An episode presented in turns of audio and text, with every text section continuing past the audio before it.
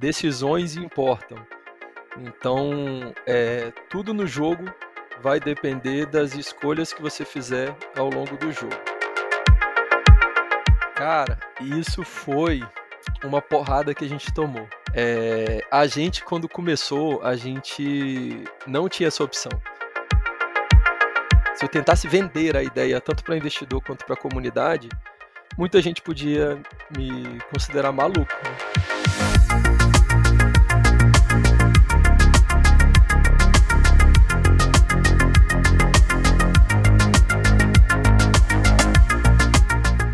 Salve, salve! Sejam muito bem-vindos ao Controles Voadores, o seu podcast quase semanal sobre jogos independentes e principalmente sobre jogos indies brasileiros. Eu sou o Lucas Toso e aqui no Controles eu sempre vou trazer os desenvolvedores para contar as suas próprias histórias, né? E as histórias por trás também dos seus jogos. Já deixa aí a curtida e segue o podcast na sua plataforma de áudio preferida e também lá nas redes sociais. É, no Twitter é controlescast, no Instagram é controlesvoadores e também fica de olho no nosso site. A gente tem um site próprio, né, que é o www.controlesvoadores.com.br, que lá sai análise de jogo, sai todos os episódios do podcast também e às vezes uns textinhos diferentes ali, umas coisas de opinião. Lembrando também que o Controles ele é um parceiro do Terra Game On, então você pode ler e ouvir todo o nosso conteúdo direto lá do site do Terra. Aproveita também e já entra no Discord do, do Game On, do Game On GG, para trocar aquela ideia sincera com a gente, falar aí sobre joguinhos, que é o que a gente gosta mais, né? Os links para tudo isso vão estar tá aqui na descrição do episódio.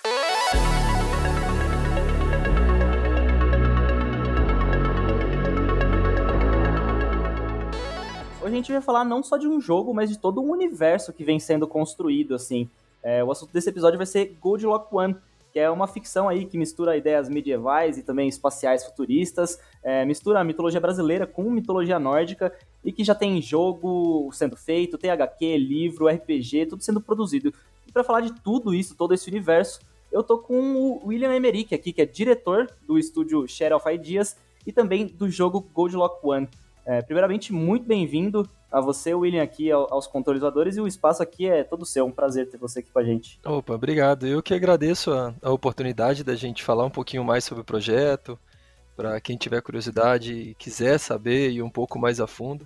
Então, para a gente é uma oportunidade muito bacana. Legal demais. Eu pude testar um pouquinho né, do, do Goldlock lá na BGS, no stand de vocês. Vocês estavam com um desafio bem legal, né? É, a gente vai falar um pouquinho mais sobre o jogo e sobre toda essa participação na BGS, sobre a campanha do Catarse um pouco para depois, porque eu gosto de começar conhecendo um pouco mais você, conhecendo o William aqui, né? Eu queria que você contasse para os nossos ouvintes é, quem é o William, de onde você é, é, o que, que você faz exatamente. Vou tentar ser, ser breve aqui, que a trajetória tem tá quase igual um pinball, tem alguns, uhum. tem alguns vai e vem até chegar de volta no, nos games, né? Legal que eu acho que essa vai ser a curiosidade, como eu, eu vim parar no desenvolvimento de games, né? Uhum. Então, o meu contato com games começou cedo, para a época, uhum. só que num momento que eu não pude avançar profissionalmente no, nos games na época. Então, quem é da que nasceu próximo ao meu ano aí, que é 87, Uhum. Eu acho que boa parte da galera mais nova não vai lembrar como é que era o acesso à, à internet e à informação aqui no, no Brasil na época que a gente estava aí com uns 15, 16 anos. Que foi internet quando... de escada, né? Esperar o pulso é... baixar para poder entrar. Exatamente. Então tinha que não esperar existia celular, né? Smartphone.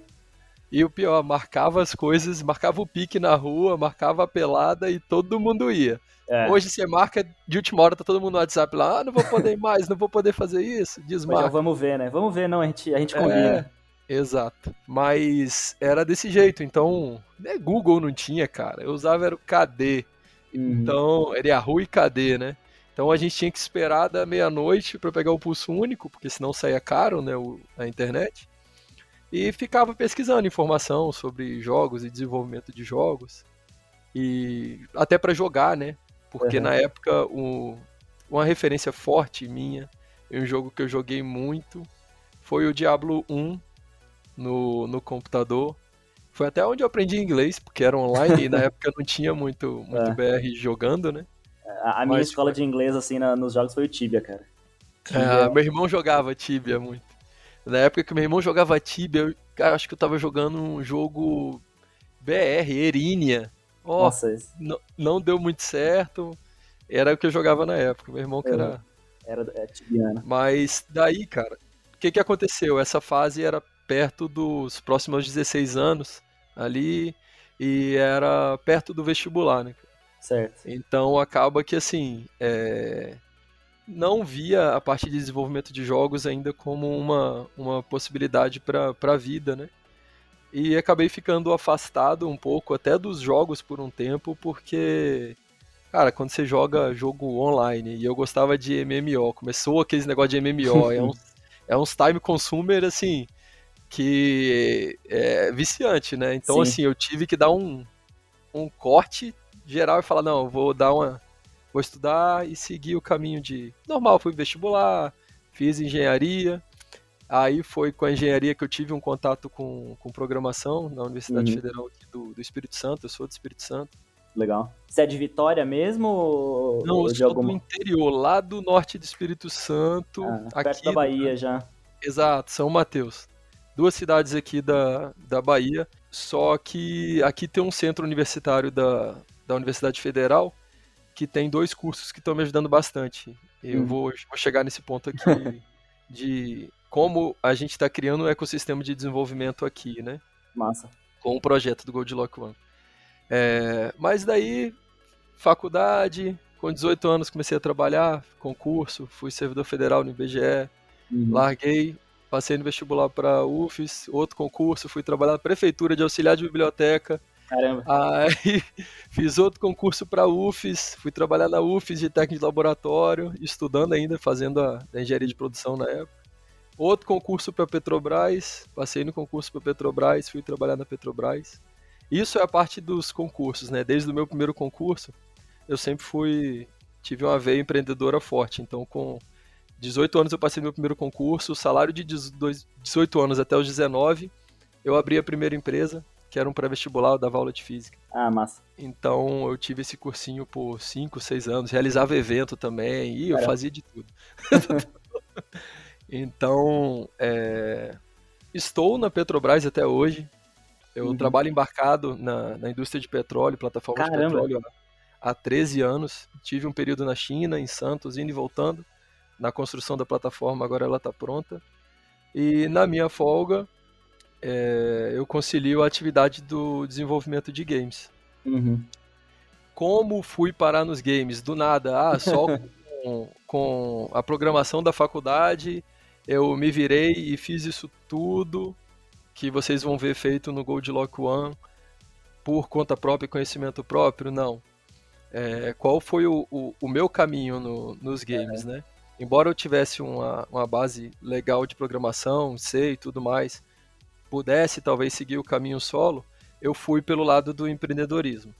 Então, é, eu tinha uma ideia para aplicar, isso eu devo soltar depois, depois de ter uma patente, e essa ideia seria para ser aplicada em games.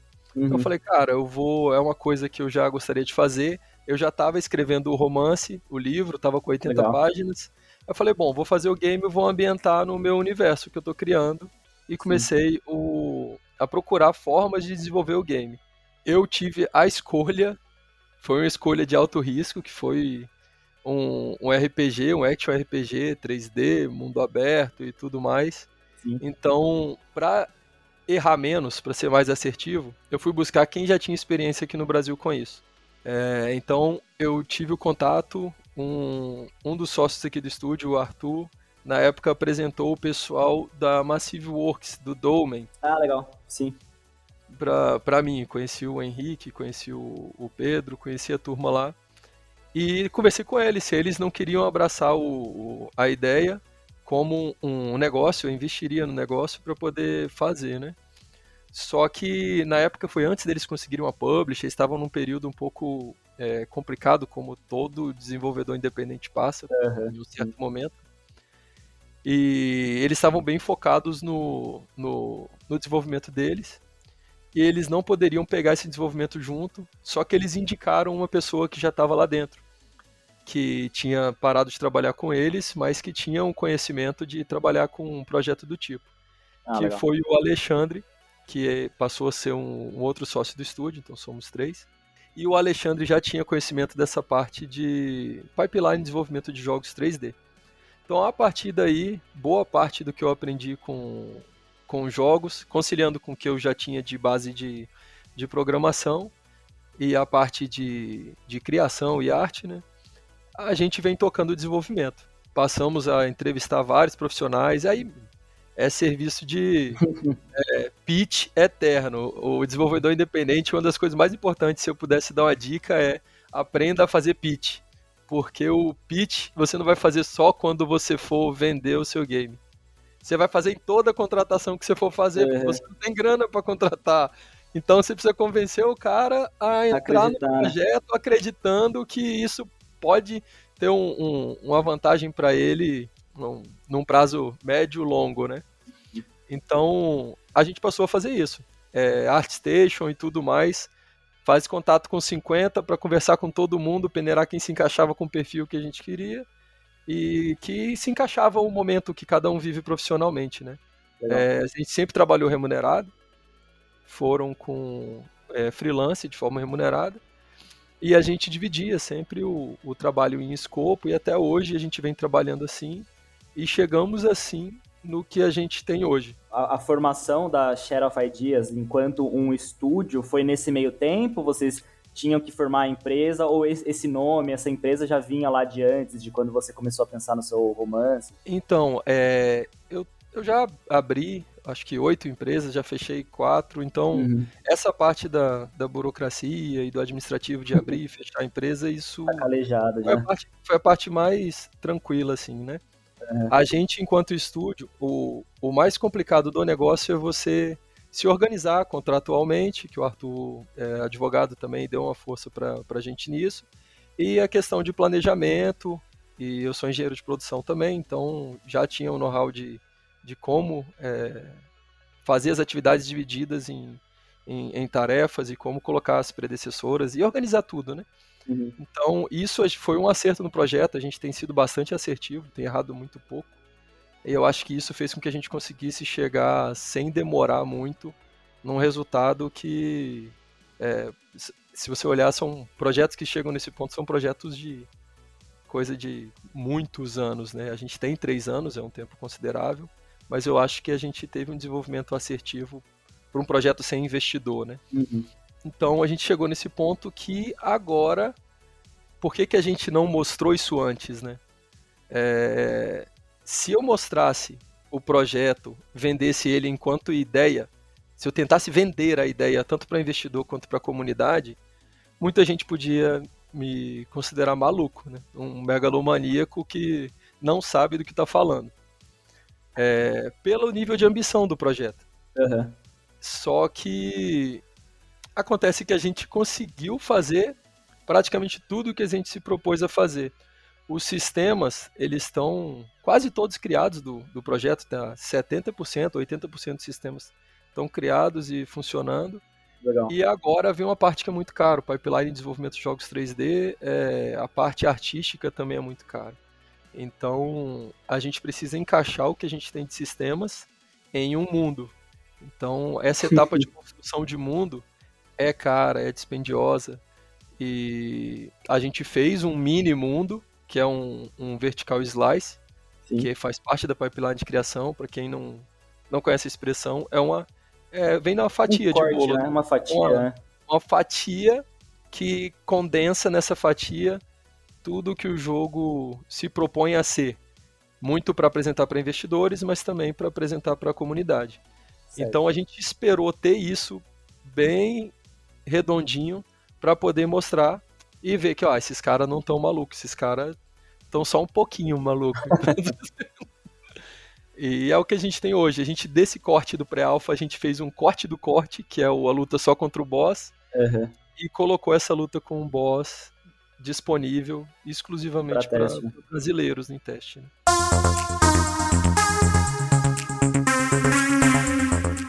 Mas vamos, vamos entrar já então no Goldlock, vamos falar com detalhes sobre isso. Eu queria que primeiro você falasse de onde que veio, né? De onde que veio toda essa história.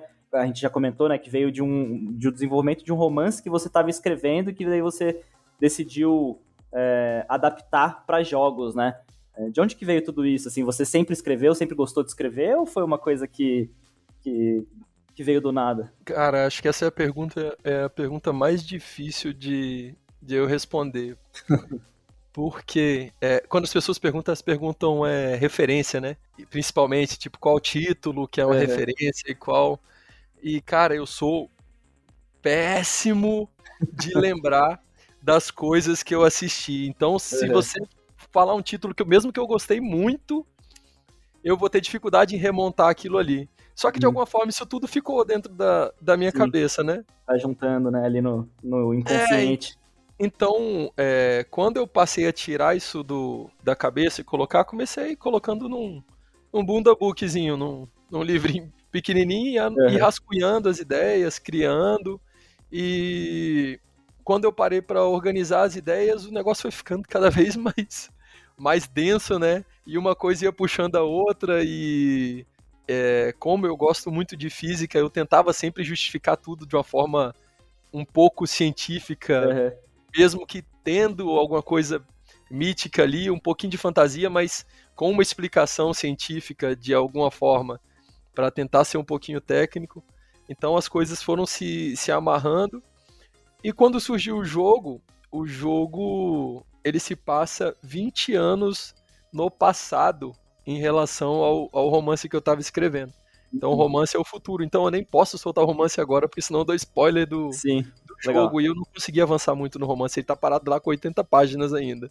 Porque o jogo é, comprometeu meu tempo com, com força, né? Mas eu tenho referências, assim, é, inegáveis. Eu tenho o Star Wars, Duna, uhum. é, Altered Carbon, aquele que tem o, o chip na, na, nuca lá.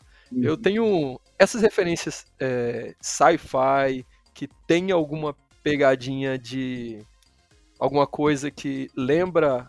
É, que tem arma branca, como Duna, e que tem alguma pegada também medieval, sempre me, me atraíram muito. E por isso que o Goldlock acabou sendo uma solução desse tipo, né? É uhum. um, é um sci-fi futurista em um outro planeta, muitos anos no futuro, só que ele vai ter elementos que lembram títulos medievais ali também, por causa da separação dos reinos e dos gomos reais. E no caso do jogo, um ambiente de exílio, que é escasso de, de recursos, né? Legal, legal. A gente vai entrar mais especificamente em história mais é, daqui, um, daqui um tempinho, mas antes falar algumas coisas mais técnicas. Assim, você falou que o jogo já está em desenvolvimento há três anos, né? E... A gente para completar quatro anos agora, se Quatro anos de desenvolvimento. Tem isso. mais de três anos. E, e, você tem ideia de mais ou menos quantas pessoas já passaram pelo projeto, assim, ou quantas pessoas trabalham atualmente no jogo? Sim, hoje é, que trabalham só com, com o projeto, mesmo que não seja em tempo integral, a gente tem nove pessoas contando com comigo. O uhum. momento que a gente tem hoje é a grande maioria são programadores e pessoas relacionadas a, a, a Engine, a Unreal, né? E a parte artística é, foi muito mais pesada no começo do que agora, né? Porque depois que a arte já estava pronta, a gente passou a, a, a trabalhar mais com o desenvolvimento dos sistemas, sistema uhum. de combate, sistema de quest, sistema de tudo. Mas a gente ainda tem artistas trabalhando freelancer também. Devemos ter agora, acho que uns 3, 4 modeladores. E ao todo, cara, se a gente falar entre 20 e 30 é, profissionais que é, estiveram e ainda estão, de certa forma, no, no projeto, né? Uhum. Que é por demanda a gente acaba é, pegando um freela com, com eles, são pessoas que a gente tem um vínculo muito forte ainda, assim. É, gostamos de trabalhar junto, né? Tem, rola uma sinergia. Tem sido muito legal o projeto. Massa, massa. É, e o que é o jogo, né? O que, você já falou um pouco aí que é um action RPG, né? É, ele vai ter um mundo aberto, é, vai ter uma experiência co-op bem forte, né? Assim, é, e que vai explorar ali um combate com hack and slash, com uma coisa um pouco mais estratégia, assim e com bastante foco em exploração, né, com puzzles, com, com side quests, assim. Como que você define o, o Godlock? Uma coisa que vai ser presente no, no jogo, a gente vai tentar que isso seja bastante presente, é, dá pra gente traduzir em uma frase que é assim, é, decisões importam. Então, é, tudo no jogo vai depender das escolhas que você fizer ao longo do jogo. Uhum. Então eu vou falar primeiro do combate, depois eu volto nessa parte da exploração e, e escolhas, né? É, no combate do jogo, todo mundo que olha é, acaba tendo, ah, Dark Souls, é um Souls-like. Uhum. Só que o, o jogo, ele tem momentos sim que você vai perceber essa, essa, essa pegada de experiências Souls-like, só que os combates, quando a galera for pegar o, o, o pré-alpha mais aberto, eles são divididos em três tipos. A gente vai ter sim combates que demandam uma maior autopreservação, uhum. só que a gente vai ter alguns combates contra as criaturas comuns que vão ser contra muitos inimigos e não vai ser um, um momento de tanta preocupação e autopreservação. Vai então, ser vai ser, do. Vai ser um rodando. pouco mais hack slash, skills e, e sair batendo. Por quê? Uhum. É, o jogo ele tem uma construção, é, a parte de farm e de construção de build muito pesada. É, ele vai lembrar bastante coisas da Blizzard. Lembra que eu falei lá que Diablo é uma referência forte? Se você abrir o inventário do jogo e você for olhar, tem sistema de socket nos equipamentos, Uhum. Tem os cristais que você farma quando você é, derrota os, os inimigos ou também com a parte de cristais nos ambientes. Esses cristais, eles têm diferentes características de energia. Eles são combináveis, tem um sistema de combinação de cristais que você muda o tier deles e você pode colocar eles no socket de equipamentos que tiverem os sockets e vai garantir propriedades desses equipamentos. De dano, se for um equipamento de dano, uma arma, e de defesa, se for um, um, um escudo, ou um, um acessório de cabeça, corpo ou pernas, né? Uhum. Então, é, isso é bastante denso no game. Então, a gente vai ter esses momentos que a gente derrota muitos inimigos, porque a progressão, até na escolha dos atributos que vão afetar os stats do personagem, também vai ser importante. Só que a gente vai ter momentos que vão lembrar bastante, sim, é, jogos como o, o Dark Souls. É, os inimigos Champion, por exemplo, eles vão ser inimigos que eles podem ser tão ou mais letais do que os boss. Ah, legal. Por que, que eu digo isso? É, eles vão ser inimigos que não vão ter um life tão grande quanto o do boss, só que eles vão ter um dano bem alto e eles vão ser normalmente mais ágeis do que o, o boss, que os boss vão, vão ter aquela pegada de inimigos maiores, como o Golem que está no, uhum. no playtest, né? E como você vai saber em que momento você tá. É, quem vai te guiar nesses momentos e nas emoções é o sistema dinâmico de trilhas que a gente tem e já está funcionando no jogo. Então, Legal. dependendo do tipo de inimigo que você entrar no sistema de percepção, a música ela muda. Então, quando você está na trilha ambiente, é uma trilha, quando você está no, no, só explorando. Uhum. Quando você entrou na detecção de um inimigo comum, ela entra, um, uma trilha de combate com tambores, cada ambiente vai ter uma trilha. Quando muda para um champion, ela passa para uma música tensa, não é uma música empolgante mais de combate.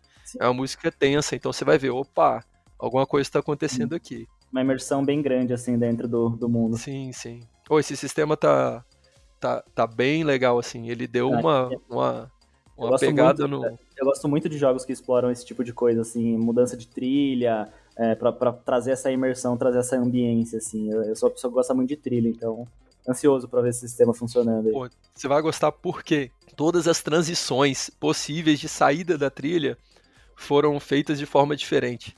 Se você tá contra um inimigo comum e você se afastou correndo, ela sai de uma forma. Uhum. Se você matou todos que tinha na percepção, a trilha sai de outra forma.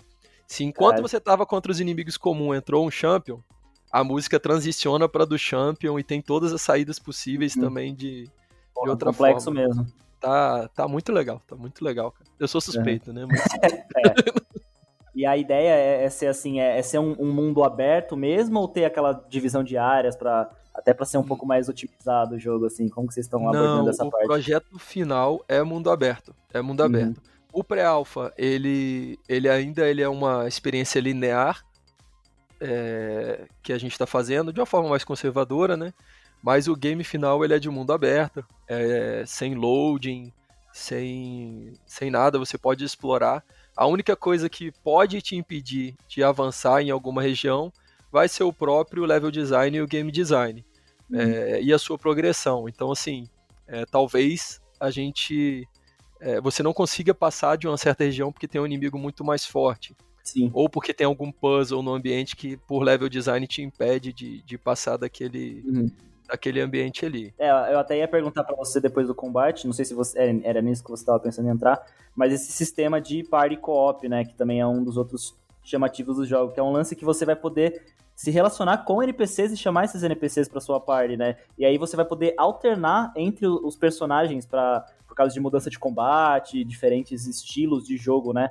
É, como, que como que vai funcionar esse sistema? Ele vai estar tá diretamente associado às escolhas é, também. Hum. Porque os NPCs eles podem ou não se oferecer para entrar no seu sistema de party. Uhum. Então vamos supor que numa vila você tem lá 10 NPCs. Você, quando chega no jogo, você não sabe quais NPCs podem ou não entrar na sua party. E você, quando zerar o jogo, você vai continuar sem saber quais NPCs poderiam ou não ter entrado na sua party. Você vai descobrir o que as suas decisões permitirem na sua jornada. Legal. Então, se você jogou o jogo, zerou, e o seu amigo jogou o jogo e zerou, quando vocês forem conversar, é provável que você liberou cinco NPCs totalmente diferentes dos cinco ou seis que ele liberou na jornada dele, porque as escolhas foram diferentes, entendeu?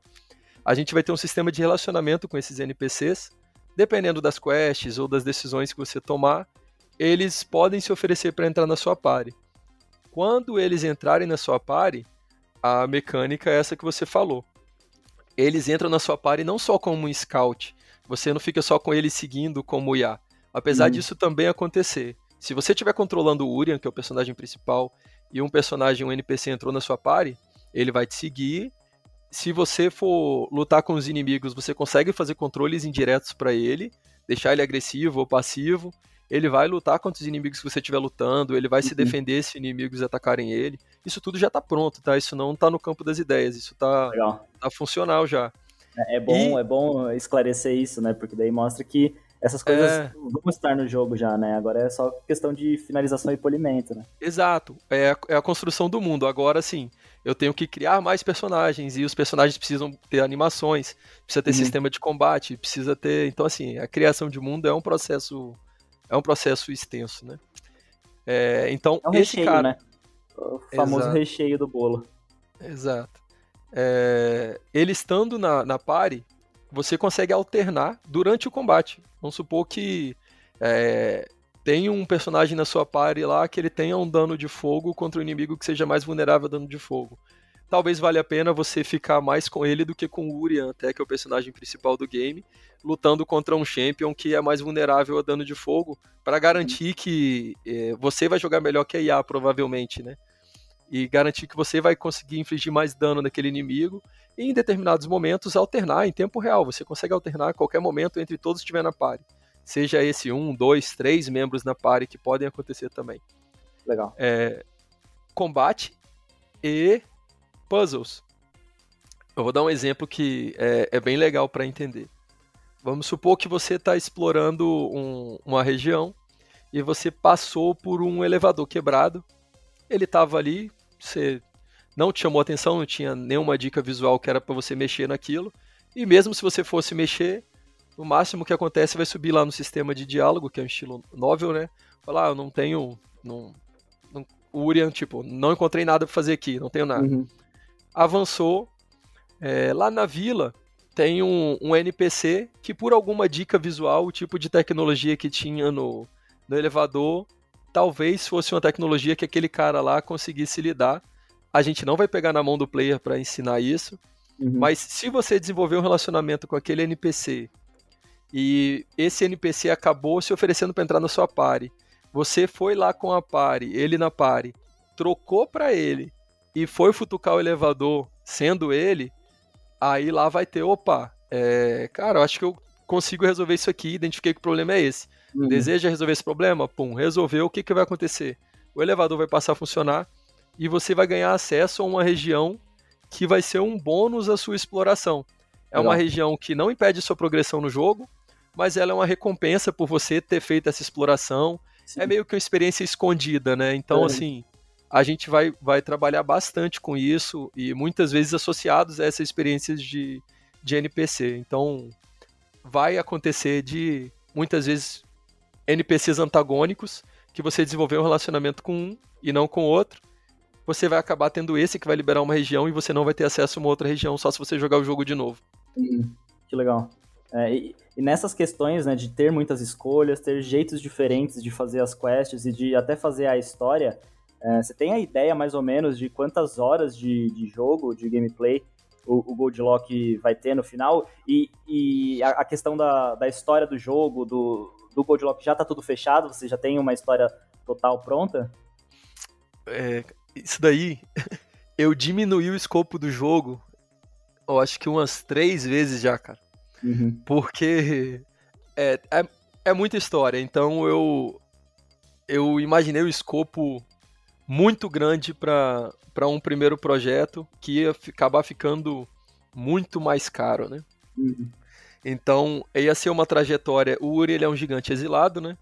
Então, inicialmente, o jogo teria é, três personagens principais que foram exilados. E cada personagem desse ia ter a sua trajetória. Ia começar com o Urian. O Urian ia ter sua trajetória até onde a, a segunda personagem foi exilada. Uhum. Essa segunda personagem entraria na jornada junto com ele e você passaria a ter os dois em co-op, junto com as, os que tivessem a mais de co-op, que é a, uhum. é a Corana, é uma milenial, o Urian é um gigante. Depois disso, a gente teria um terceiro momento que a gente encontraria o Eric, que é um Imut, e passaria a ser três que iam insurgir contra todo o sistema. Só que isso ficou muito grande, muito grande. Aí eu tive que diminuir. Eu, beleza, não vou pegar os três. Vamos pegar só a jornada do Urian, e essa jornada do Urian aqui, a gente tem previsto três regiões até se o jogo terminaria encontrando com a, com a Corana, que é essa uhum. segunda, né? E a gente usaria os NPCs pro sistema do co-op para fazer essa variação de jogabilidade de é, a gente poder jogar com ranged, poder jogar com personagem mais ágil, é, shooter e tudo mais. A gente vai fazer isso com os NPCs. É, só que também está grande. Então, assim, a gente continua com esse escopo, só que a gente está indo para o mercado e para a comunidade com essas opções. Essa jornada completa do Uri ela tem três regiões. Quem entrar no Catarse vai ver lá o, o as metas divididas por região. E uhum. quando a gente está abordando os investidores, a gente também está dando a opção das três regiões. Só que eu não sei se a gente vai conseguir o investimento para fazer as três regiões.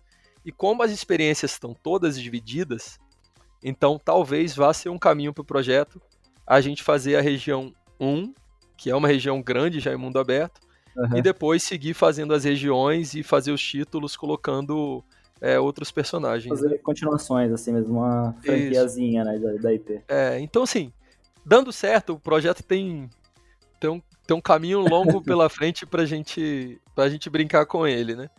É, o estúdio vai trabalhar exclusivamente com, com, com esse projeto. Com, né? com o projeto.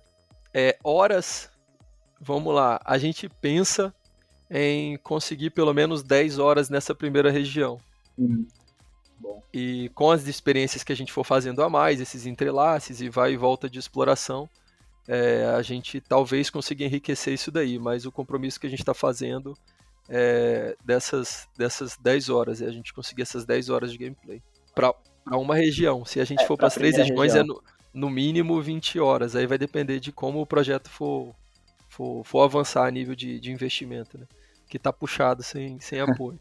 Imagina. Indo para uma última pergunta antes da gente passar para as partes de história, então, você chegou a falar ali, né, que tem as caixas de texto no estilo meio novel, né? É, e os gráficos, vocês foram para uma ideia meio que meio realista, só com umas técnicas ali do, dos quadrinhos, né? Com uma coisa com um contorno bem, fe, bem, bem grosso, né? Um contorno preto bem grosso, o cel shading ali, uma coisa bem demarcada. É, isso era uma escolha desde o começo ou foi uma escolha por causa do quadrinho também que vocês têm? Como que foi definida essa parte artística? Cara, isso foi uma porrada que a gente tomou.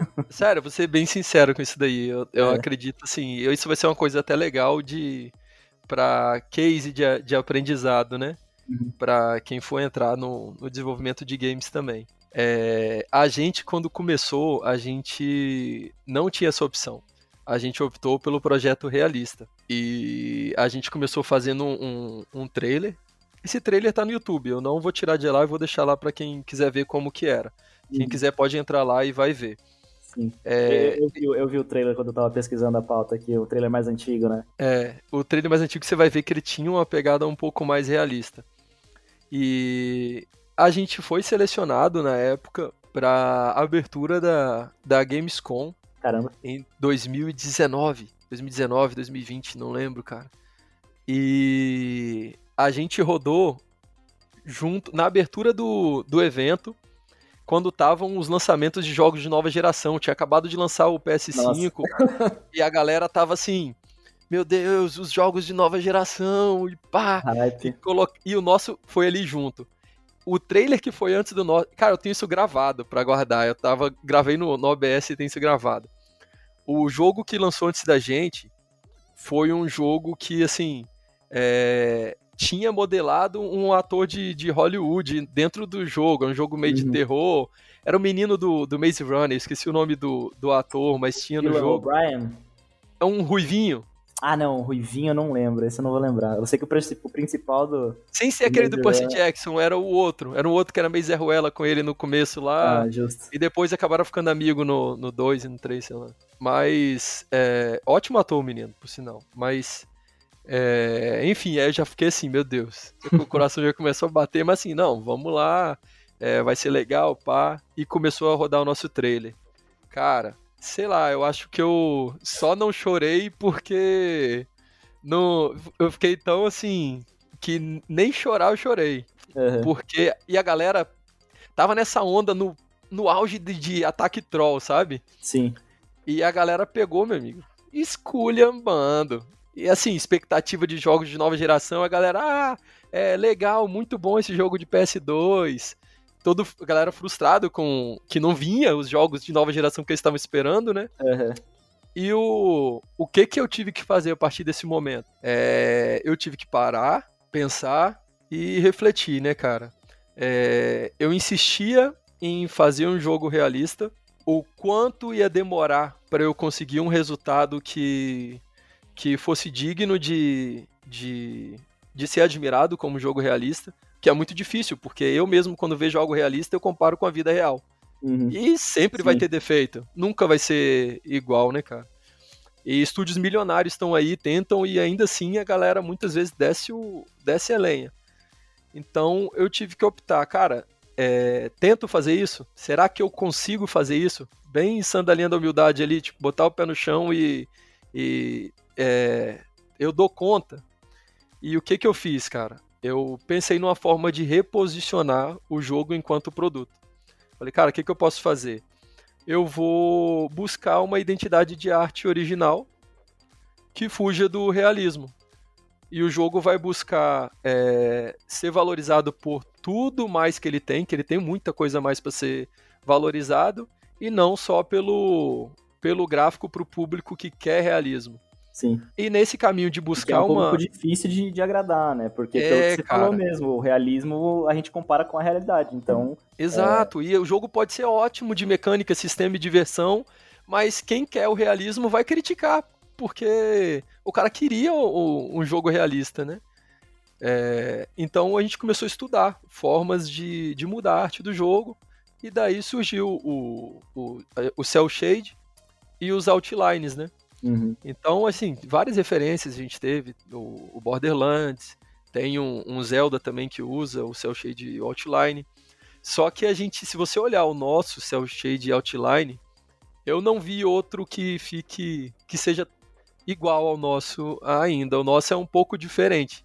Ele ficou, é, de certa forma, um pouco realista, só que ao mesmo tempo cartoonizado com aquele cel shade e com uhum. as linhas marcadas, né? Então acabou que a gente conseguiu achar uma identidade própria. E depois que a gente fez essa direção de arte e mudou essa identidade, cara, o, todas as críticas que a gente recebeu foram convertidas em, em, em elogios para a parte artística. Uhum. Então, é, hoje praticamente todo mundo que vê o jogo fala, cara, isso tá bonito, entendeu? Porque Diferente, assim. Né, também. É, tá com a identidade própria o, o, o, jogo. E quando você opta por fugir do realismo, é, as animações não, não são demandadas como se fossem é, realistas. Você pode brincar um pouco mais com, com, com animações de outra forma. Uhum. Quebra um, um galho em, de, em, vários níveis, assim, para vocês. Foi, foi um, um, um, puta acerto. Foi um momento, assim, é, na hora foi triste, mas que bom que aconteceu em tempo da gente é, reposicionar o, o, o, jogo enquanto a gente ainda estava no, no, desenvolvimento para não tomar uma porrada mais doída depois, que não ia dar para levantar, né? Uhum. Não, imagino, imagino como é. Ter que, ter que sentar e já, já ter feito todas essas mudanças já deve ter sido um, um, um desafio do cacete para vocês. Assim.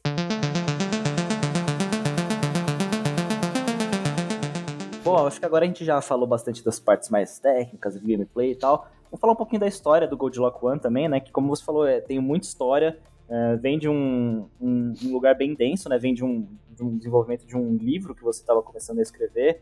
E tem, tem quadrinhos já de história também. É, o, o, como que é, né? Vamos explicar um pouquinho da lore é, do Gold Lock One para quem está ouvindo a gente aqui, né? Essa questão de sair da Terra e ter achado um, um planeta novo, assim. Como que você é, conta a história brevemente, assim, de, de Gold Lock? Vamos lá.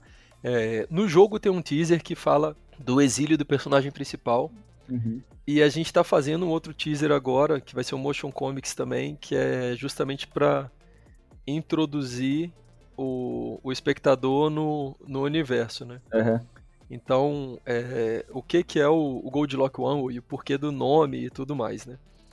É, a gente criou na Terra as condições que precisava para uma outra espécie uhum. Se interessar pelo planeta. Então isso é, ele está ambientado num contexto de aquecimento global. A gente foi aquecendo a Terra até chegar na temperatura que uma, uma outra criatura precisava para poder habitar aqui. E eles vieram para ocupar uhum. o, o, planeta. A gente acabou se concentrando nos polos do, uhum. do planeta, que eram as, as extremidades frias, né?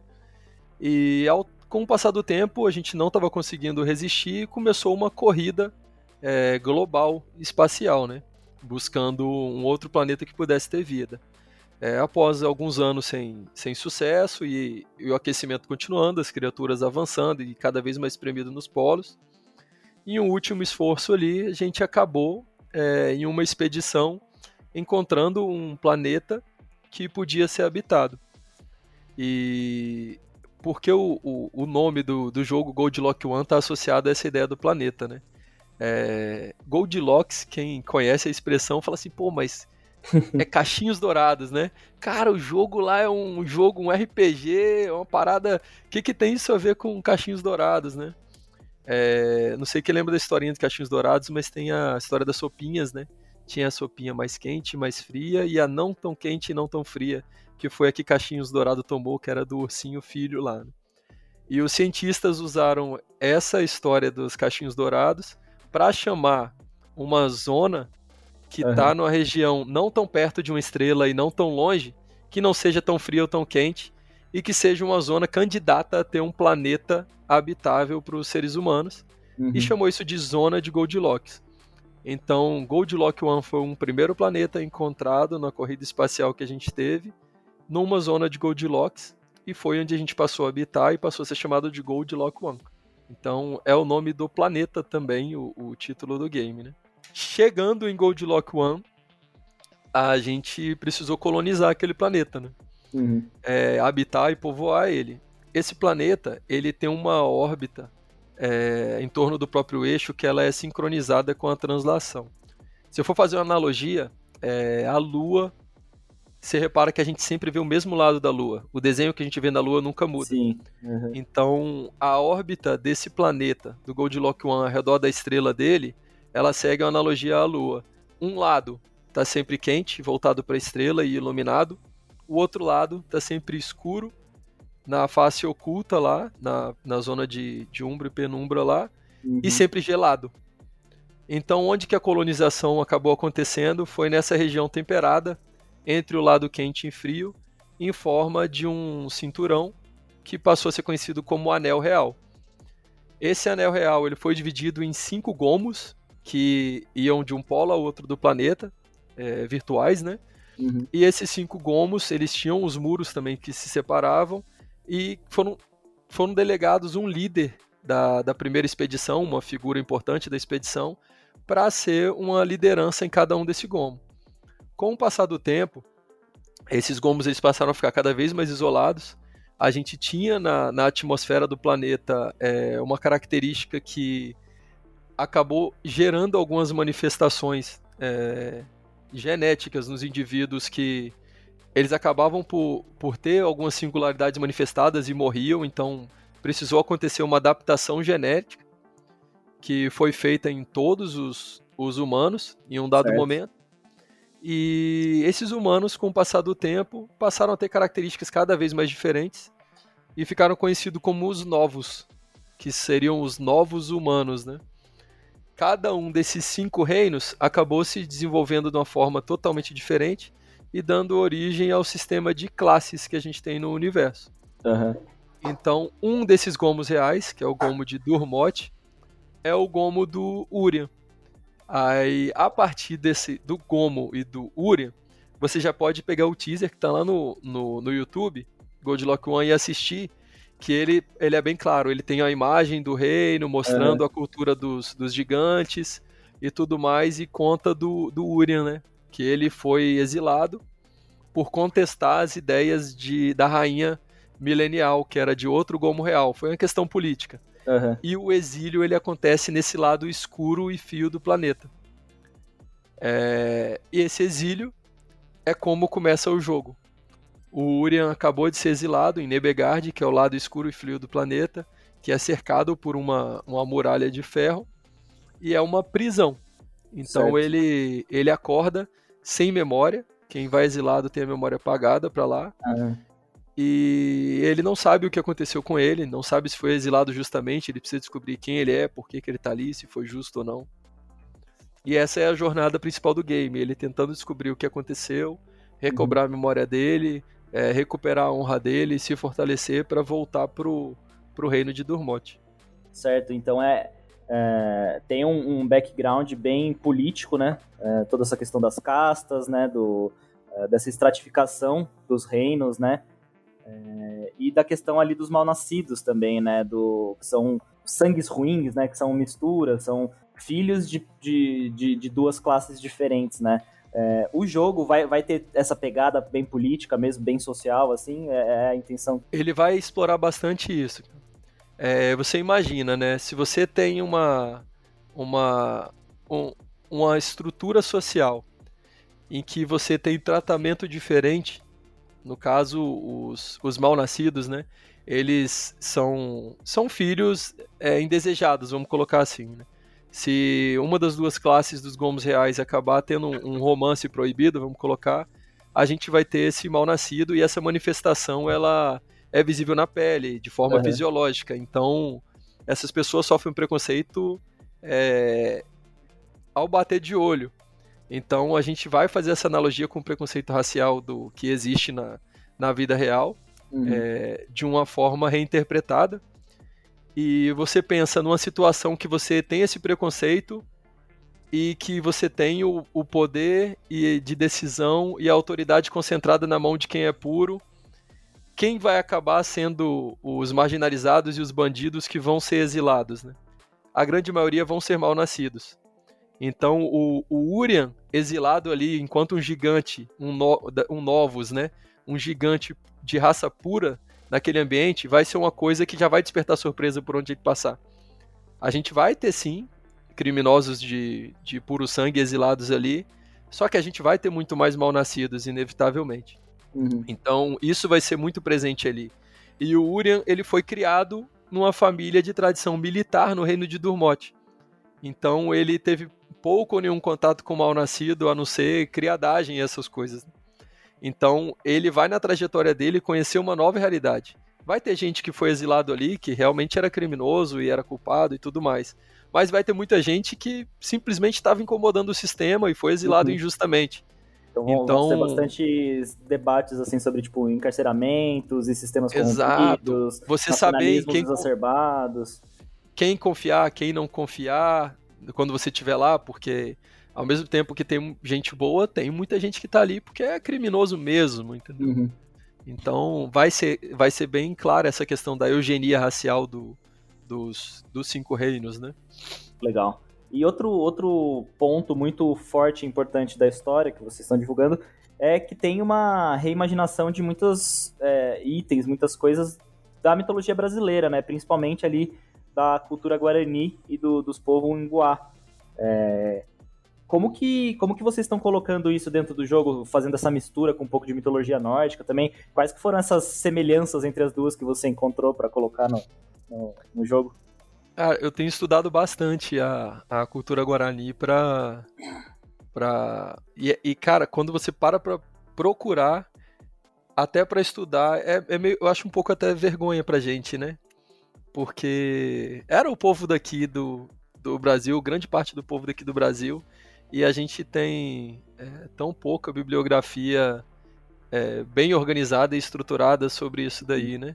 A gente sabe e mais até... sobre, sobre Thor e Zeus do que sobre a nossa própria mitologia, né?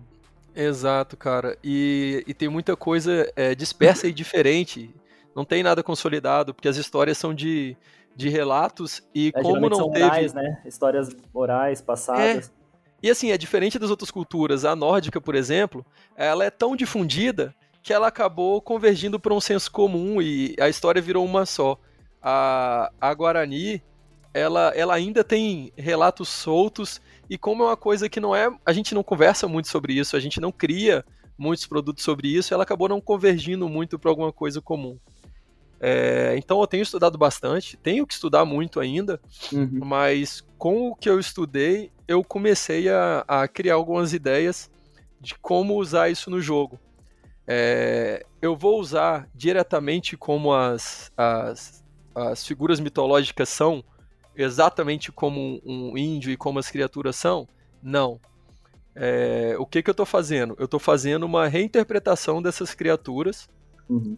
De forma a se adequar também a, a, coisas que o público já gosta nos jogos. Então, assim, é, eu tenho que, ao mesmo tempo que eu quero valorizar a cultura guarani, eu, eu preciso pensar nisso de uma forma que que seja bem recebida também no, no mercado, né? Uhum. E Porque que não é um seja jogo... aquela coisa didática, né? Aquela coisa meio de escola, falando assim, esse é tal, exato, tal criatura exato. da né? Não ser uma coisa exato. meio expositiva demais, né? Ser mais então, natural. Isso. É, não vai ser, as figuras não vão ser é, igualzinha aquela do papel e caricato, uhum. é, como é no, no folclore, né? Mas elas vão ter, quem olhar vai ver no comportamento delas e até na, na, na imagem delas que teve aquela inspiração. Né? Eu posso citar alguns exemplos. O, o próprio título do jogo, se uhum. você olhar, As Brumas de Jacaíra. Jacaíra é uma divindade, é, é, um, é um deus do, da cultura guarani, né? E ele é o, o, o oponente principal dessa região e que não necessariamente ele é um oponente e é mal assim ele vai ser uma divindade das névoas e, e quem vai ser um, um, um, enviado dele é uma outra figura que é o Ayangá. O Ayangá é uma figura mais conhecida já assim até do que o Jacaíra. Jacaíra é pouco conhecido, mas o Ayangá ele é um espírito que é tido como um espírito do mal, né? Só que na verdade ele tá é mais uma entidade que está protegendo ali o, uhum. o, a região, né? E uma coisa marcante dele é a capacidade de se manifestar sob forma de outras criaturas. Então, Legal. não só o Ayangá, como outras criaturas, elas vão surgir das névoas de Jacaíra. E, e muitas delas vão ter essa manifestação através de ilusões. É a justificativa para a gente ter coisas mais fantásticas sempre vão ser a ilusão, que vai ser a capacidade de, de você manipular através de, de telepatia o que tá, as pessoas estão enxergando, né? Legal. É, a gente vai ter o, o, o Kupendip, que é uma figura que vai estar tá adaptada também de uma forma um pouco mais, mais sinistra, mas vai ter uma arma que vai lembrar uma meia-lua, que é a arma do Kupendip. O Mapinguari vai ter lá também. A gente tem o Curupira montado no, no Javali. Mas tudo isso, cara, eu falando assim, parece que vai ficar caricato. Não é. Quando você uhum. olhar essas criaturas, é coisa de você olhar e falar, meu Deus, entendeu?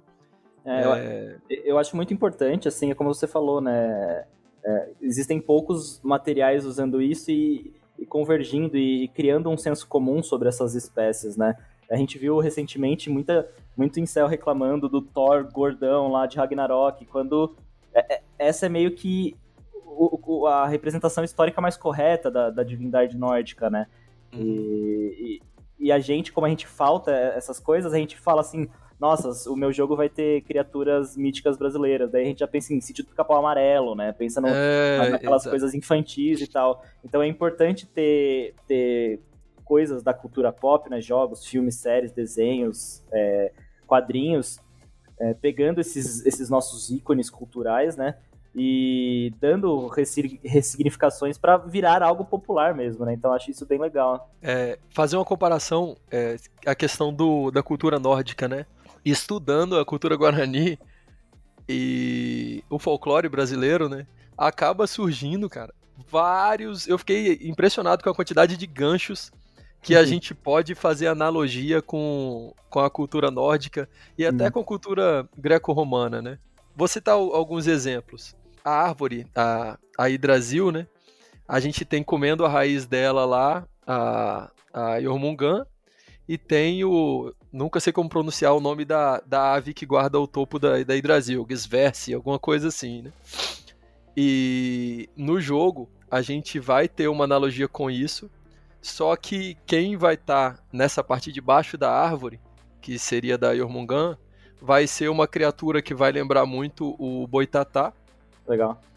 Que vai ser. É, vai manipular o, o, fogo fato, que é outro, outra questão do boitatá, né? Uhum. E quem vai ser a, a águia que está guardando o, o, topo vai ser o Rondolo, que é uma outra criatura também da, da mitologia aqui, que também é manipuladora dos, dos, dos, dos raios e trovões e tudo mais, né? Que vão ser metamorfas, criaturas que viram mileniais e e tomam a forma dessas criaturas através da, da, da ilusão, né? Da, da, telepatia. Então tem, tem bastante coisa, cara, pra, pra usar. Vai ser bastante nítido isso, né? Interessante. Eu tô ansioso para ver mais coisas é, do jogo para presenciar um pouco mais essa história.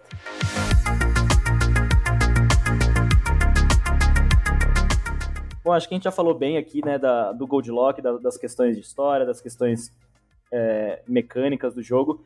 Queria passar agora um pouco mais para a parte extra-jogo, né? Para a parte de vocês enquanto estúdio e tudo mais. Primeira coisa que eu queria falar é que você falasse um pouco dessa campanha do Catarse, né? Que vocês estão lançando agora nessa, nessa semana que a gente está gravando o podcast, né? O episódio vai na semana que vem. Mas vocês lançaram agora essa campanha que você já citou um pouquinho, que tem uns, uns roadmaps aí, né? Tem umas metas de, de conteúdo extra e tudo mais. É, foi loucura lançar essa campanha? Como foi a decisão? Cara, é, a gente lançou essa campanha com dupla intenção, né? É, a gente não começou a formação de comunidade há muito tempo, então a gente tem consciência que, que a campanha ela não vai começar disparando para cima, uhum. que a gente está tendo um crescimento consistente que se continuar assim a gente vai conseguir até bater a meta que é a meta de, de 50 mil lá, que tá longe do, do que a gente precisa para terminar o jogo. Quem conhece de, de desenvolvimento vai saber disso daí. Só que é uma coisa que é para dar um ar e eu conseguir manter a galera que está trabalhando aqui na equipe até, até chegar um, um investidor. E não falta tanto para a gente entregar a primeira região. Então o resto eu consigo completar com, com investimento próprio e, e tudo mais, né? É, e, além do, da questão financeira, também para a formação de comunidade. É, inevitavelmente, quando o financiamento coletivo ele entra no ar, acaba dando um, um alcance por causa do alcance da, da plataforma. Sim. E tendo sucesso ou não, o jogo acaba ficando mais conhecido. Então, é, se você botar no Google lá e der uma olhada no, nos resultados de busca para Goldlock One, vocês vão ver que um, um bocado de site já colocou é, notícias sobre o playtest e sobre o, o Catarse também. A gente estão com o playtest lá em paralelo ao Catarse, que é uma outra iniciativa também de formação de, de comunidade, que foi uma coisa que a gente copiou da BGS, né? Foi uma experiência super bem sucedida lá e a gente pensou, pô, por que não fazer isso aqui para o cara jogar em casa uhum. e online, né? E como deixar isso mais interessante? A gente criou o ranking. Então, tem um rankingzinho online que você envia depois que você conseguir derrotar o boss e você vê sua posição, tentar repetir aquela experiência arcade que rolou no, na, na BGS. E a gente já tá, posso dar um número de a, agora que é, a gente tava com 600 e, e pouco pessoas que solicitaram e eu concedi acesso para o playtest. Ó, acabou de ter mais gente solicitando agora. Estamos com 644. Então, capaz de até o final de semana a gente chegar em 700 acessos aqui pro pro playtest, né? Então assim, pô, tá sendo tá sendo bem legal. É um desafio. Tem um bocado de youtuber que ficou ainda de criar uhum. conteúdo, deve começar a sair semana que vem. Legal. A galera tá apoiando, se predispôs a apoiar, assim como você se predispôs. Eu agradeço aí também a oportunidade de mostrar o, o projeto aqui, né? Demais, legal. E outra coisa le legal que vocês lançaram, né? O, o trailer que você falou, é, contando a história um pouco ali do Urian, é, é, é, narrado pelo Hélio Vacari, que é a voz do Gandalf. Como que foi esse, esse contato, assim, que vocês conseguiram pegar essa, essa coisa? Porque ficou, ficou muito massa, a voz dele é icônica, né? É, cara. Qual que foi a ideia? É, mesmo quem não, a voz dele, mesmo quem não sabe que é ele, te toca ali, né? Tipo, Sim. ela dá você Mesmo quem, não, quem nunca é. viu. Eu, eu, por exemplo, eu só assisto legendado. Eu não. Uhum. Eu nunca escutei o Gandalf dublado, né? Só que eu escuto a voz, cara, alguma coisa ativa na minha, na minha memória, né? E o Fabrício, da Ready to Rumble, que trabalha com a gente na parte de sound design, ele conhecia o, o Hélio e uhum. ele ajudou a gente nessa, nessa aproximação. Massa. Então a gente é, tinha esse link que facilitou é, entrou em contato com ele, combinou direitinho como, como fazer, e ele colocou a voz em cima da, da narração que eu tinha pronta, mandei para ele, é. e ele narrou em cima. Eu confesso que eu tentei narrar primeiro e não ficou bom. Igual se você vê a do financiamento coletivo lá, tem é. eu que tô narrando e não tá essas Coca-Cola, pô. Quando entra, o L chega é mais... Diferenciado, é diferente. Ele é, ele é realmente muito bom, ficou, ficou bem massa. E saindo um pouco agora do jogo, falando uma outra coisa que você já citou, é, chegou a comentar, é, você falou do lance de criar uma comunidade, né, criar um, um, um ambiente de desenvolvimento aí na, na, cidade, né, que não é, não é Vitória, não é o, a capital do Espírito Santo, é um polo universitário e tudo mais. É, e você chegou a comentar também que você vê o futuro da Share of Ideas, né, sempre trabalhando no Goldlock, trabalhando aí nessas, é, nesse universo. Como que como que está funcionando essa criação desse ecossistema de desenvolvimento aí na, na região de vocês, assim? E a, a equipe do Goldlock é, é, é, da, é da, do Espírito Santo? É, é maioria daí ou é tá, tá galera espalhada pelo Brasil fazendo home office? Tá? Bom, vamos lá. É, como que a gente tá, tá induzindo a formação desse ecossistema aqui, né? Os programadores do projeto, todos, hoje são, são cinco, todos são aqui da, da cidade. Legal. Todos a gente pegou na universidade. Uhum. A gente programou uma jam, organizou, teve apoio do, do, do, professor na época.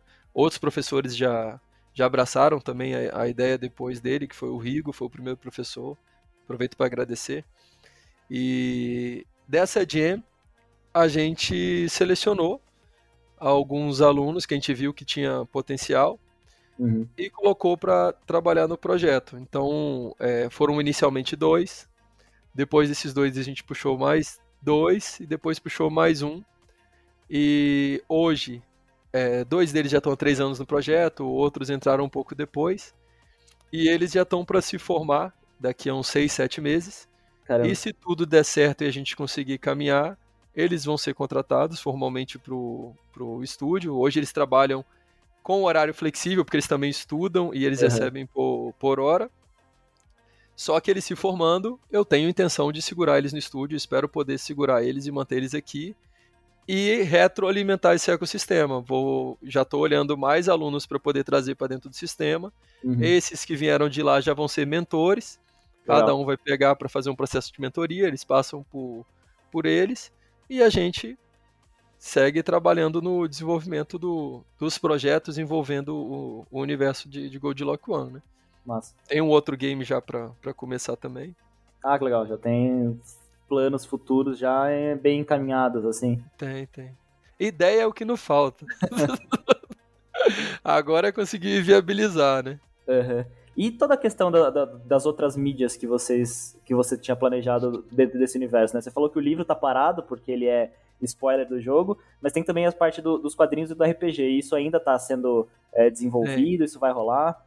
Tá sim, vamos lá. O a HQ que a gente tem pronta, de 32 páginas, ela tá como uma das recompensas lá no financiamento coletivo, uhum. uma HQ colorida de 32 páginas, e ela conta o, o exílio do Urian, do personagem principal, uhum. sob a ótica do Eric, que é um outro personagem.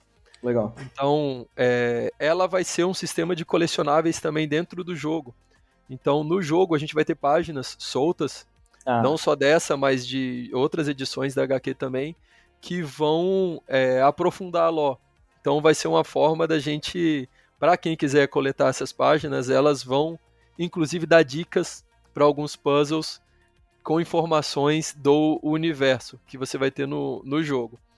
É, essa primeira HQ ela já está pronta, então a gente não publicou por questão estratégica mesmo. Sim. A gente vai usar ela inicialmente dentro do jogo. É, eu estou pensando em colocar ela como brinde, o formato digital dela, inclusive, para todo mundo que está apoiando. Eu estou para ver isso de hoje para amanhã. Massa. E a gente tem uma outra HQ que é de uma personagem que ela tá fora desse eixo dos três personagens principais do jogo, que é uma mal nascida. Uhum. Que é uma, uma, uma revistinha que ela também tá pronta, com 62 páginas. Caramba. Eu fiz Massa. em parceria com outro ilustrador. E já estamos engatilhando uma outra com outro personagem também, com esse mesmo ilustrador. Logo vai sair coisa aí. A gente é. deve botar um financiamento coletivo dessa de 60 e poucas páginas por, no primeiro semestre do, do ano que vem. Estão criando, vocês estão criando bem bastante mesmo esse universo compartilhado, né? Essa multimídia, né? Transmídia. Tá, cara. Não tá dando para segurar.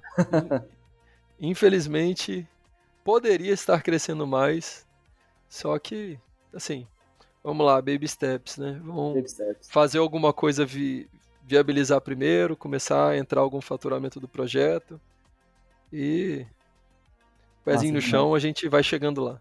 Porra, legal demais. É, fico feliz de ter conseguido trazer você aqui pra gente conversar mais e vou ficar cada vez mais em cima agora do projeto aí para os beta testes, para teste de recepção das HQs também aí. Pode contar com, com comigo aí pro, para os próximos passos.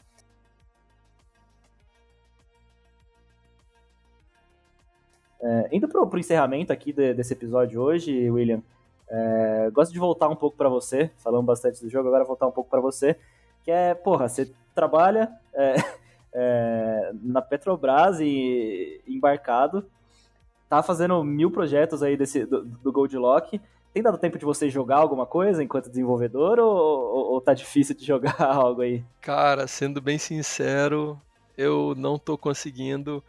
Eu só tô jogando o Gold Lock, cara. Uhum.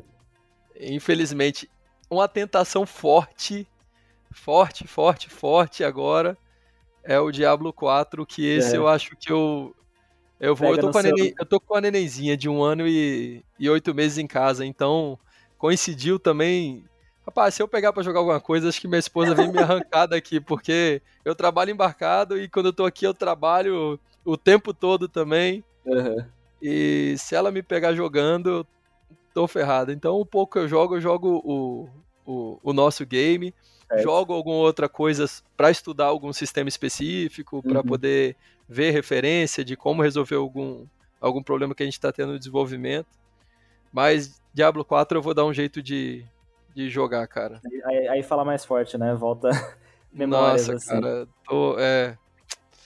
Eu de vez em quando até pego algum jogo, cara. Tem alguns é. jogos aqui na Steam, eu pego, não, vou jogar. Mas eu entro e não consigo dar, dar continuidade. Justo, justamente. Eu tô tá, pensando. Tá fazendo coisa pra cacete, né? É, cara, se eu conseguir parar de embarcar e, e tudo mais, é, ficar mais perto aqui de casa, aí eu consigo ter tempo para poder jogar. E eu tenho intenção até de fazer um streamzinho, boto o canal para movimentar, faço do jogo do Godlock One, faço de outros jogos também. Mas por enquanto eu, eu tô, tô sem tempo, então. Justo. foco no, no projeto aí, que é o, que é o mais importante. É, já tá com as mil horas aí no seu, no seu próprio jogo, né? E precisa de mais mil, né? Vai precisar de mais mil. E falando assim em cenário brasileiro de jogos, assim, você acompanha um, um pouco os lançamentos de jogos brasileiros? Lá na BGS deu para conhecer mais alguns outros jogos, assim?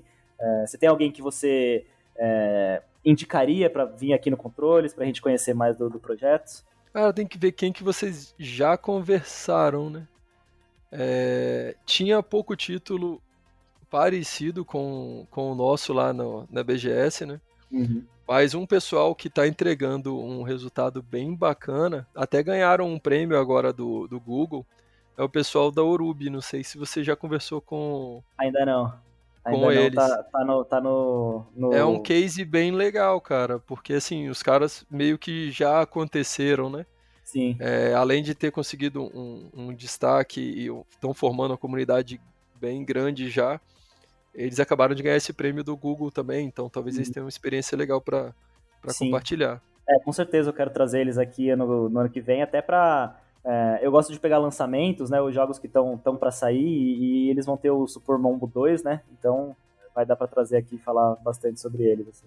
E aqui no estado, no Espírito Santo, a gente tem um outro parceiro forte aqui também que é desenvolvedor de games, que é a, a Mito Games eles estão agora para lançar o, o Four Elements, que é um jogo que eles, eles ainda não lançaram. Uhum. Então talvez dá para pegar alguma coisinha fresquinha também. Eu Legal. posso te passar o, o contato deles aqui. Ah, com certeza. E o camarada é super gente boa e bom de conversa, que é o que é o Rafael lá da Mito. William, muito obrigado aí pela, pela disposição, por vir aqui falar é, do Gold Lock. Fiquei muito animado aí para os próximos passos do, do projeto. Já tinha gostado lá na, na, BGS de tentar matar o Golem lá. Infelizmente eu não consegui. Cheguei muito perto. Faltou uns três hits lá para matar ele, mas deu, deu uma afobada. É, mas obrigado por participar. Deixa aí as redes, né, pra galera seguir o Goldlock, seguir você aí, ficar a par das atualizações. Vamos lá. É, qualquer coisa barra Goldlock One é um nome que não é muito comum, então em todas as redes a gente uhum. conseguiu pegar o Goldlock One. Então, YouTube barra Goldlock One, Twitter Legal. barra Goldlock One, Facebook barra Goldlock One, Instagram barra Goldlock One, o Reddit é o R barra Goldlock One também, então... Massa, tudo... Twitter, você tem, você tem as redes pessoais também que você publica alguma coisa ou é só pelas do, do Goldlock mesmo? Na minha eu publico bem pouca coisa. É, é. mais as coisas que já que talvez tenha um apelo social, minha rede é pequenininha, é só mais pessoal aqui da cidade, não tem alcance. Mas então, quem quiser ah, ver é tudo... o William Dutra, né? Eu uso mais o Will Emerick, mas o uhum. Instagram é, é William Dutra. Perfeito, então. Cara, ficou. Você acha que ficou faltando alguma coisa aqui de falar que você gostaria de, de mencionar? É, alguma coisa que a gente não falou sobre o jogo ou sobre, sobre vocês aí, sobre novidades? É, o espaço aqui é total, totalmente de seu aí e do, do Goldlock, cara. Ah, que isso, cara. É, eu tenho é que agradecer, para fechar aí, agradecer a oportunidade, deixar o convite para todo mundo conhecer um pouquinho mais do projeto. Quem quiser saber um pouquinho mais da LO, é, no Catarse tem informação da LO também e tem um link para o fandom. A gente está tentando alimentar no fandom essas informações da, da LO. Então, goldlock1.fandom.com também vai tem... ter algumas informações da, da, tem uma da lore lá. Gente... sendo construída lá, né? É. Massa, bem massa. Eu, eu, eu, até esqueci de comentar isso durante o programa. eu achei muito legal como vocês estão povoando mesmo todos os lugares. Tem, tem o fandom, tem. No, no canal do Goldlock você explica bastante coisa, né, sobre, sobre a lore, então. Muito massa ah, mesmo. Discord, pô. Chega mais no Discord, pega na. Tem um link do Discord na landing page. goldlock1.com tem um link pro Discord. É, vamos lá, quem quiser um contato mais quente, a gente responde o tempo todo, conversa, tira dúvida. A galera tá passando feedback do playtest lá. Legal. Massa, todos esses links aí que você falou vão estar tá aqui na descrição do podcast, na descrição dos textos também para o site. É, mas é isso, William, de novo, muito obrigado é, por participar aqui do Controles. E as portas estão abertas aí, para sempre que precisar, tiver atualização, quiser passar um conteúdo para nós, é só me chamar, já tem meu WhatsApp aí contato foi feito. Eu, eu, eu quero sempre é criar essa ponte aqui com os desenvolvedores, porque o Controles existe para divulgar jogo brasileiro, sabe? E para divulgar a história de jogo brasileiro. Então, fico muito, eu, eu, fico muito agradecido de você ter participado aqui. Ah, que isso, cara. Parabenizo aí a, a missão de vocês aí. de estar junto com a gente nesse desafio. Nossa, demais, nossa, demais. É isso, gente. Obrigado aí para quem ouviu até aqui esse não tão curto episódio e até a próxima. Valeu. Falou, cara. Abração, abraço pessoal. Esse foi mais um episódio de Controles Voadores. Se você gostou, já compartilha aí nas redes sociais, manda para todo mundo que você conhece e também clica lá nas matérias do Terra Game On pra gente ganhar uns cliques, né, para reconhecer o nosso trabalho. Se você não gostou, compartilha também e daí manda mensagem o que você quer ver melhorar aqui no podcast. Muito obrigado por ouvir até aqui e até semana que vem. Falou!